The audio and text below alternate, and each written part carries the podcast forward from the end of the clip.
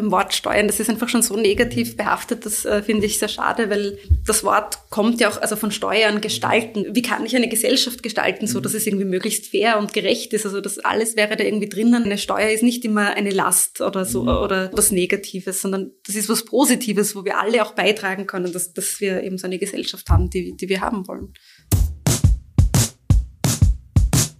Hallo und herzlich willkommen bei Aufstehen laut, dem Podcast von Aufstehen. Mein Name ist Christian Haslinger, ich bin Campaigner und in unserem Podcast Aufstehen laut sprechen wir mit Aktivistinnen, Expertinnen und Betroffenen über die Themen, die vielen von uns unter den Nägeln brennen. Gemeinsam blicken wir hinter die Kulissen von erfolgreichen Kampagnen, mit denen wir Politik und Gesellschaft verändert haben. Und wir schauen uns auch immer an, was wir, Menschen wie du und ich, ganz konkret tun können.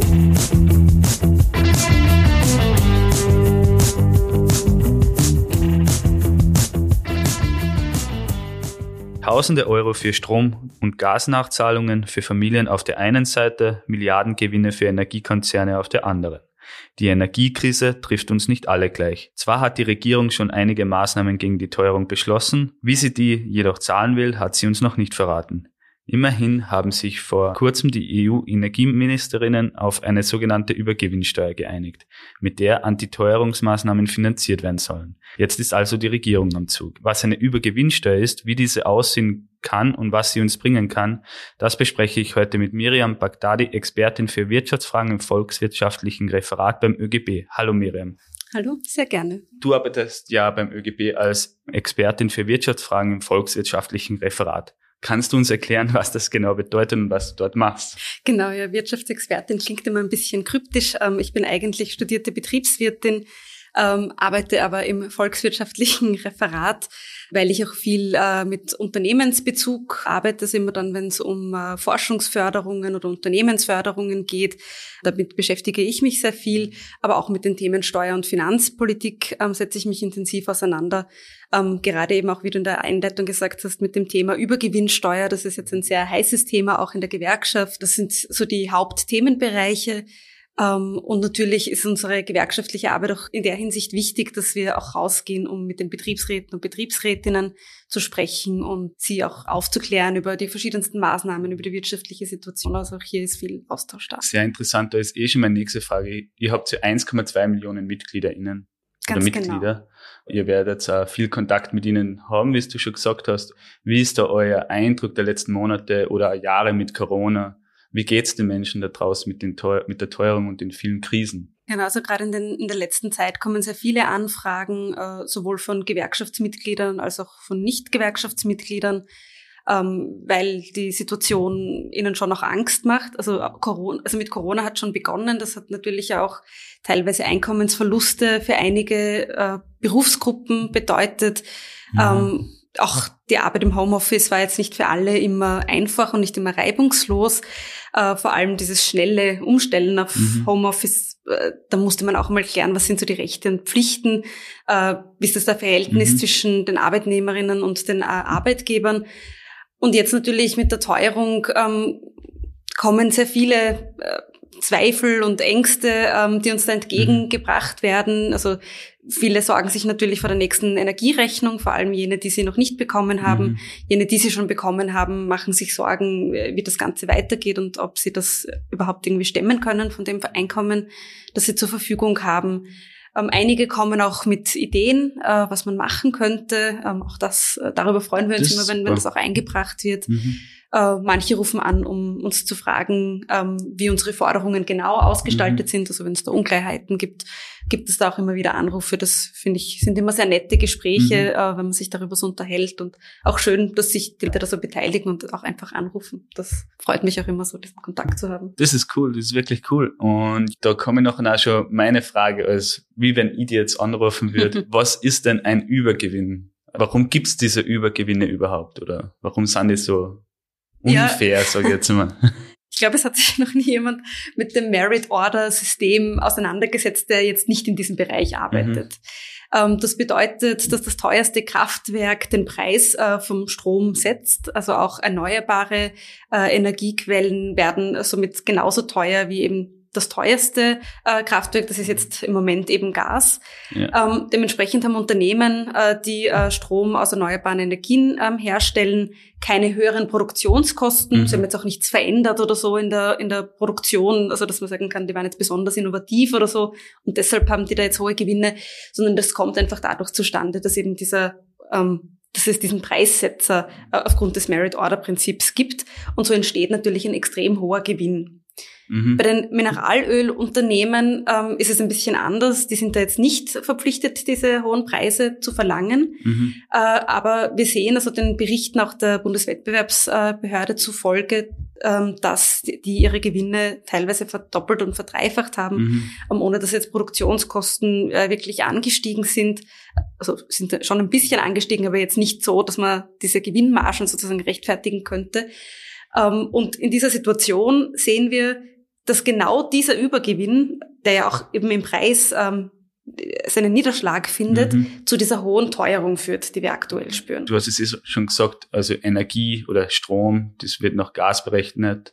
Und wenn du schon davon sprichst, dass Gas quasi den Preis bestimmt, nachher hat das ja irgendwas mit dem Krieg zu tun, oder? Genau, das hat natürlich auch äh, was mit dem Krieg äh, zu tun. Also das Gas ist jetzt grundsätzlich nicht verknappt, also es mhm. gibt jetzt nicht weniger Gas, als es vorher gegeben hat, ähm, aber ähm, es kommt jetzt weniger zu uns. Mhm. Ähm, weil Russland das jetzt auch verwendet als Kriegswaffe, mhm. äh, mehr oder weniger, ähm, weil Russland auch weiß, ähm, dass man damit erpressen kann. Europa ist stark abhängig vom russischen Gas. Ähm, diese Abhängigkeit konnte in den letzten Monaten oder im letzten halben Jahr ähm, Gott sei Dank auch verringert werden. Mhm. Aber trotzdem ist sie nach wie vor da. Also diese Umstellung funktioniert einfach nicht so schnell. Und dementsprechend, ja, also diese hohe Teuerung, die betrifft die Bürger und Bürgerinnen massiv. Mhm. Und einige wenige Unternehmen machen da äh, exorbitante Gewinne. Also das Genau, das, äh, okay. äh, und da sehen wir als ungerecht äh, an, dass es hier diese Übergewinne gibt. Wie schaut jetzt eine Übergewinnsteuer aus? Ähm, wird da jetzt der Gewinn einfach abgeschöpft? Wird da ein bestimmter Steuersatz angewandt oder was, genau, was also, habt ihr da geplant oder was schlagt ihr da vor in eurem Modell? Also in unserem Modell ist es so, dass wir eben den Durchschnittsgewinn der letzten drei Jahre vergleichen mhm. mit dem äh, Gewinn von 2022. Mhm. So haben wir mal den Übergewinn definiert. Mhm. Wir haben eine Bagatellgrenze von 10 Prozent äh, definiert und ähm, alles darüber hinaus ähm, soll dann mit einer Übergewinnsteuer besteuert werden. Okay. Allerdings ähm, soll es möglich sein, äh, Investitionen in erneuerbare Energien abzuziehen. Die kann man also vollständig abziehen. Also keine Ahnung, wenn man da jetzt äh, einen Übergewinn von einer Million Euro hat und man hat äh, eine Investition in äh, erneuerbare Energie von 200.000 Euro, dann kann man die vollständig abziehen mhm. und die restlichen, äh, das restliche wird dann quasi besteuert äh, von 10 Prozent bis 30 Prozent mit äh, 60 Prozent äh, mhm. besteuert und der Rest mit 90 Okay, haben wir eh schon besprochen, die Rufe danach werden immer lauter. Wir haben zum Beispiel einen Appell angefangen, da wo sich schon 22.000 Menschen dafür ausgesprochen haben, recht viele, recht schnell und auch der alljährliche Klimastreik, ähm, wo 10.000 Menschen auf der Straße waren, hat ja das Motto gehabt, People not Profit. Ihr habt eben auch das Modell gemacht, was ihr schon, was du jetzt angesprochen hast. Und was war euch da besonders wichtig? Also was war jetzt an der Fokus, was ihr drauf gelegt habt? Besonders wichtig war uns einerseits, dass Investitionen in erneuerbare Energien weiterhin möglich äh, mhm. sind, also dass man die da vollständig abziehen kann. Es war uns aber schon noch wichtig, äh, einen großen Teil dieser Übergewinne ähm, mhm. abzuschöpfen ähm, auch weil wir generell in Österreich eine sehr unfaire Steuerstruktur haben. Also der mhm. Großteil der Steuereinnahmen kommt von den ArbeitnehmerInnen, KonsumentInnen und, ähm, und PensionistInnen und sehr wenig kommt da vom, vom Vermögen. Ähm, und wir sehen das daher äh, als eine unabdingbare Maßnahme an, hier eben anzusetzen und abzuschöpfen und haben deshalb auch diese Besteuerung von 60 bis 90 Prozent, mhm. also diese progressive Besteuerung ähm, vorgesehen. Wie profitieren jetzt wir BürgerInnen genau davon? Dieses Geld oder diese Einnahmen sollen für die Entlastungspakete verwendet werden. Mhm. Äh, wir sind sicher, dass es noch weitere Entlastungspakete brauchen mhm. wird. Ähm, eine Übergewinnsteuer alleine löst natürlich keine Probleme. Das ist jetzt mhm. äh, eine Maßnahme, ähm, weil vorher keine preissenkenden Maßnahmen beschlossen worden mhm. sind. Ähm, es wird weiterhin dann natürlich möglich sein, auch äh, in den Markt einzugreifen und äh, den Strom vom Gaspreis zu entkoppeln. Das glaube ich, da mhm. werden wir nicht drum herum kommen. Aber das ist jetzt mal eine Maßnahme, um äh, den Gewinn für 2022 und auch für die nächsten Jahre mal, also diesen Übergewinn abzuschöpfen. Zusammenfassend gesagt, es findet noch ein, zumindest jetzt einmal einmalig oder halt befristet eine Umverteilung statt von den Energiekonzernen zu den Konsumentinnen. Sehr gut. Und wenn man jetzt in den letzten Wochen sich ein bisschen mit dem Thema beschäftigt hat, dann ist man um den Vorschlag der EU nicht äh, herumgekommen. Ähm, jetzt wollte ich die fragen, wie schaut jetzt der Vorschlag von den Energieministerinnen aus? Die haben ja eine Übergewinnsteuer mehr oder weniger beschlossen jetzt. Mhm, ganz genau. Ähm, also die unterscheiden dann äh, die verschiedenen Branchen. Also einmal schauen Sie sich die Branche äh, an in der Stromproduktion mhm. und da ähm, soll eine Erlösgrenze festgelegt werden von 180 Euro pro Megawattstunde. Mhm. Alles, was ein Unternehmen über diesen Preis einnimmt, äh, ist dann sozusagen der Übergewinn, der dann abgeschöpft werden soll. Wie schätzt du das Ganze ein? Ist das sinnvoll im Vergleich zu eurem Modell oder wo liegen da die Stärken, wo sind da die Schwächen? Also bei diesen äh, 180 Euro pro genau. Megawattstunde genau. muss man sagen, äh, das waren durchschnittlich vorher immer 70 Euro pro Megawattstunde. Also wir mhm. finden diesen diese Erlösgrenze sehr hoch angesetzt. Okay. Äh, es ist für die Mitgliedstaaten schon möglich, eine geringere Erlösgrenze mhm. äh, auch zu ziehen. Da wäre dann die österreichische Regierung gefragt, das tatsächlich zu machen. Ähm, okay. wenn dieses EU-Modell umgesetzt wird, dann würden wir das auch der Regierung empfehlen, hier eine geringere Erlösgrenze anzusetzen. Bei diesem Vorschlag werden da irgendwie erneuer, also Stromanbieter, was jetzt erneuerbare Energie produzieren, irgendwie ausgeklammert oder müssen die auch die Übergewinne zahlen? Oder also das ist jetzt nicht explizit, äh, oder zumindest habe ich jetzt nicht explizit gesehen, also wie, also die werden wahrscheinlich ihre ganz normalen Abschreibungsregeln haben. Okay. Also es ist ja betriebswirtschaftlich üblich, dass mhm. Äh, Investitionen abschreiben kann. In unserem Modell wäre es, dass man es in dem Jahr, ähm, wo die Übergewinnsteuer anfällt, so 100 Prozent absetzen mhm. kann. Sonst verteilt sich das halt üblicherweise über okay. mehrere Jahre. Das heißt, die EU hat da hinsichtlich, dass die die Investitionen in neue, erneuerbare Energie haben sie jetzt nicht mit dieser Maßnahme nicht gefördert, sozusagen. Also ich würde jetzt auch nicht sagen, dass sie sie benachteilt haben oder so, also sondern einfach ähm, den grundsätzlichen betriebswirtschaftlichen so. Regeln belassen oh, okay. haben. Äh, Genau, also ist auch eine Möglichkeit, also wir gehen jetzt auch nicht davon aus, dass äh, viel höhere äh, Investitionen in erneuerbare Energien getätigt werden, weil es einen Übergewinn gibt, weil man ja da doch äh, langfristiger auch denken muss. Mhm. Ähm, deshalb glauben wir auch, dass, dass, dass diese normalen äh, Abschreibungsregelungen auch, auch, auch gut sind, aber mhm. für uns war es trotzdem wichtig, dem noch einmal äh, eine Bedeutung, eine höhere Bedeutung mhm. hinzuweisen. Und du hast von einem zweiten Modell gesprochen noch. Genau, also, also das, die, die das eine ist Säule ist einmal die, die Säule, Stromproduktion, genau. die zweite Säule ist eine Solidaritätsabgabe äh, auf fossile Übergewinne, äh, also das ist dann Mineralöl, äh, Gas und so weiter. Mhm. Ähm, und äh, davon wird 33, also wird zum Übergewinn werden 33 Prozent mhm. abgeschöpft. Äh, auch das sehen wir also ein bisschen niedrig an. Also wie okay. gesagt, wir sind mit unserer Übergewinnsteuer bei 60 bis 90 Prozent. Mhm. Also äh, da sehen wir auch äh, die Notwendigkeit, ähm, da irgendwie äh, das höher anzusetzen. Mhm. Äh, und äh, es gibt eine, ähm, ja, eine, eine Grenze, also eine Bagatellgrenze von 20 Prozent. Also in unserem okay. Modell sind es 10 Prozent, in dem Modell der EU-Kommission ähm, sind es 20 Prozent. Ähm, also da sind wir schon der Meinung, dass man da schon stärker besteuern kann. Also okay. Das glaube ich ja schon. Was ja interessant ist, viele Länder haben das ja schon längst mhm. eigentlich Karl Nehmer, Bundeskanzler, hat ja im Frühjahr davon gesprochen. Hast du irgendein Land, wo das, wo das aus deiner Sicht die Übergewinnsteuer besonders gut funktioniert? Also so ein bisschen ein Vorbild? Ähm, also ich glaube, man kann noch sehr wenig über die tatsächlichen Erfahrungen ähm, sagen in den einzelnen Ländern. Ähm, was man sagen kann, ist, sehr viele Länder sind da auch schon sehr früh ähm, drauf gekommen, äh, so ein Modell um, umzusetzen. Das sind ganz unterschiedliche äh, Modelle, ähm, die auch in der Theorie glaube ich, schon alle recht, recht gut sind. Aber es ist, gibt halt noch nicht so lange, dass man jetzt beurteilen könnte, was jetzt sehr gut funktioniert hat, was mhm. schlecht funktioniert hat. In Italien zum Beispiel, glaube ich, das, das war schon äh, auch ein gutes Modell, mhm. aber die Unternehmen ähm, wollten ihre Zahlungen immer weiter rauszögern. Das, das sind dann so ein bisschen diese Praxisprobleme. Äh, ähm, deshalb sehen wir es auch, also dass es grundsätzlich nicht so notwendig war, dass die EU-Kommission jetzt ein eigenes Modell vorschlägt, mhm. weil man hat ja gesehen, die Länder können sowas umsetzen. Es wäre vielleicht besser gewesen, sich auf was anderes zu fokussieren, aber trotzdem bei einem Bekenntnis für eine Übergewinnsteuer zu bleiben, aber das den Mitgliedstaaten zu überlassen, wie das umgesetzt wird. Eine kurze Einschaltung noch in eigener Sache. Wir finanzieren unsere Arbeit für Aufstehen aus Spenden von engagierten Menschen wie euch. Das heißt, wenn ihr unsere Arbeit oder unseren Podcast unterstützen möchtet, könnt ihr Aufstehen über aufstehen.at slash fördern oder uns durch eine einzelne Spende über aufstehen.at slash spenden unterstützen. Auch kleine Beiträge helfen uns enorm. Vielen herzlichen Dank und jetzt zurück zur Folge.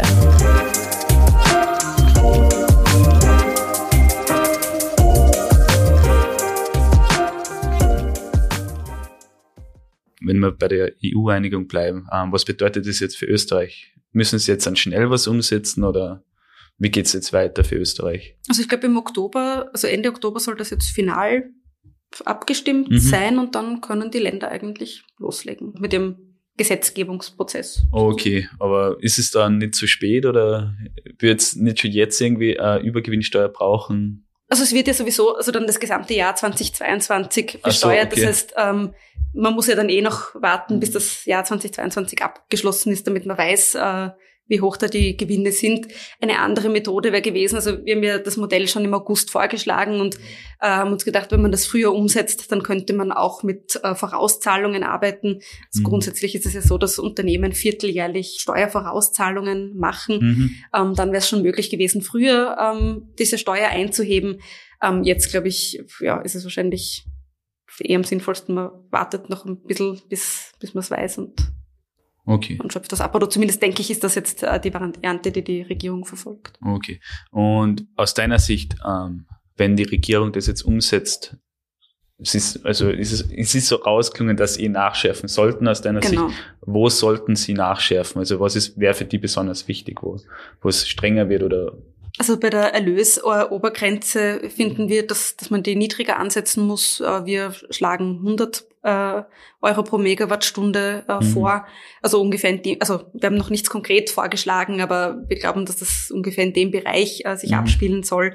Vielleicht ein bisschen niedriger. Ähm, und äh, bei den 33 Prozent ähm, für fossile äh, Energieträger sehen wir auch eine höhere äh, Besteuerung für notwendig an.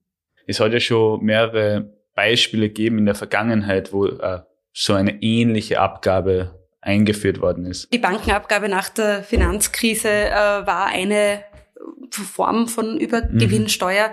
Ähm, und ähm, das hat man vor allem eben deswegen auch gemacht, weil man gesagt hat, die Banken haben jetzt diese Krise Mhm. ausgelöst. Ja. Dann äh, war das auch verfassungstechnisch leichter zu sagen, ähm, die Banken müssen da jetzt eine zusätzliche Abgabe leisten. Okay. Und das würde auch jetzt eben äh, gelten. Äh, die Energieunternehmen oder generell der Preis für Energie sind Treiber dieser Inflation und das würde rechtfertigen, dass äh, auch hier die Übergewinne Ah, sehr werden. interessant. Also das ist nämlich ein Argument, was uns oft entgegenkommen ist, dass das ja verfassungsrechtlich Genau. schwierig umzusetzen ist, wie du auch schon gesagt hast, mit erneuerbarer Energie in eurem Modell, dass die ja auch gefördert werden würden.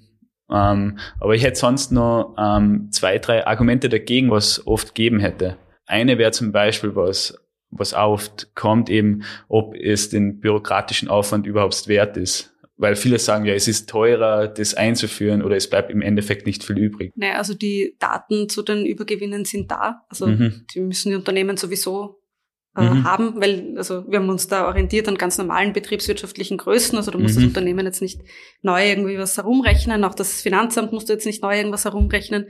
Also ich glaube, unser Modell ist da schon ähm, recht verwaltungs äh, einfach, äh, würde ich jetzt sagen.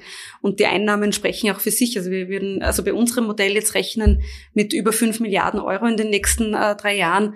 Ähm, ich weiß jetzt nicht, also wir können noch nicht abschätzen, wie viel aus diesem EU-Modell, wie viel da rauskommen könnte. Mhm. Da gab es jetzt noch keine guten Schätzungen, wo man sagen kann, das, das wäre jetzt äh, was, worauf man sich beziehen könnte.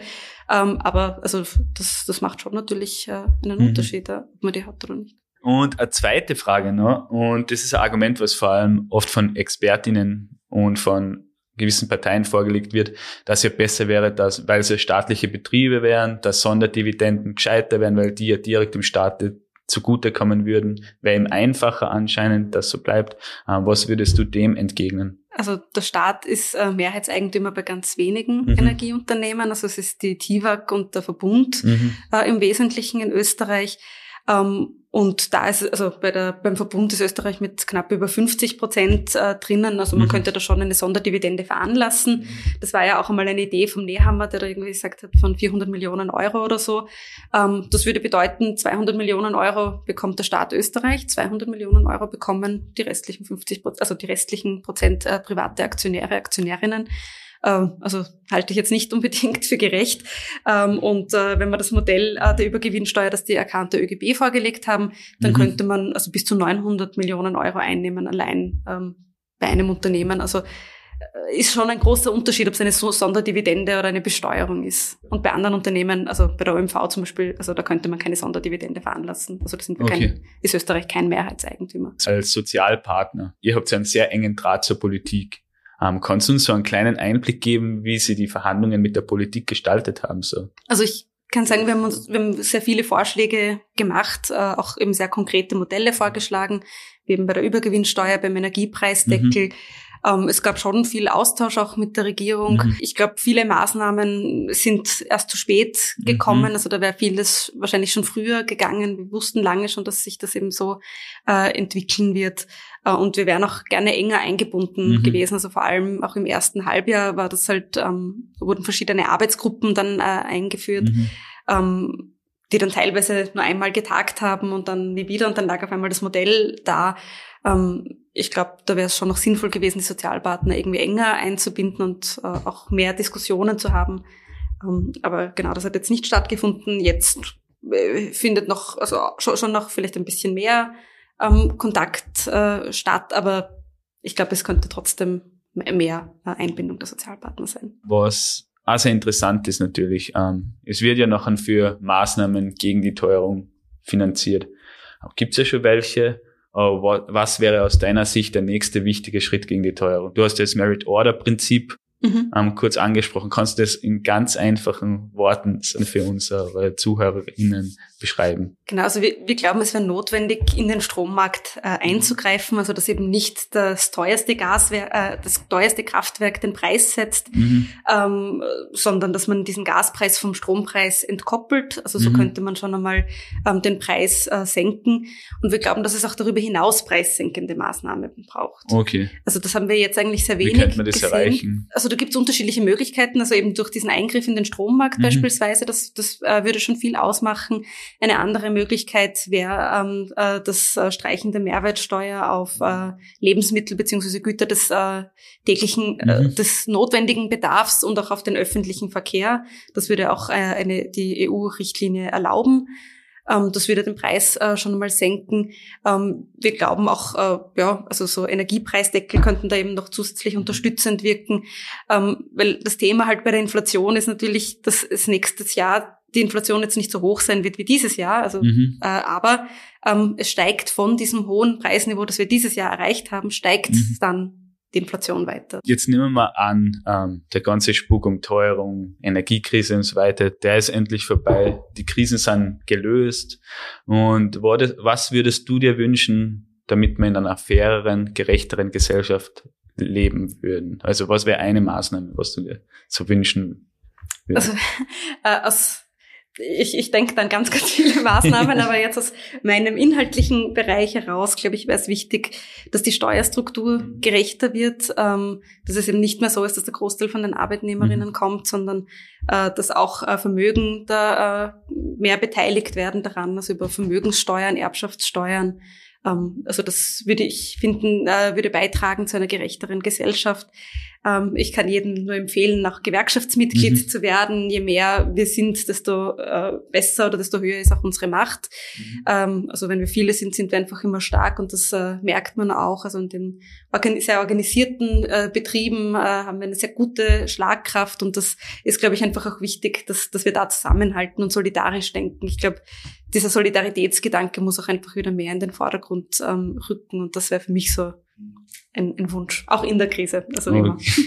Wir sind jetzt eh schon am Schluss vom Podcast, wo wir uns immer die Frage stellen, was können wir tun, was kann jeder Einzelne, ein, jede Einzelne tun oder damit wir was ändern. Wie schaffen wir das, dass man den solidarischen Gedanken weiter in die Bevölkerung bringt oder wie schaffen wir das?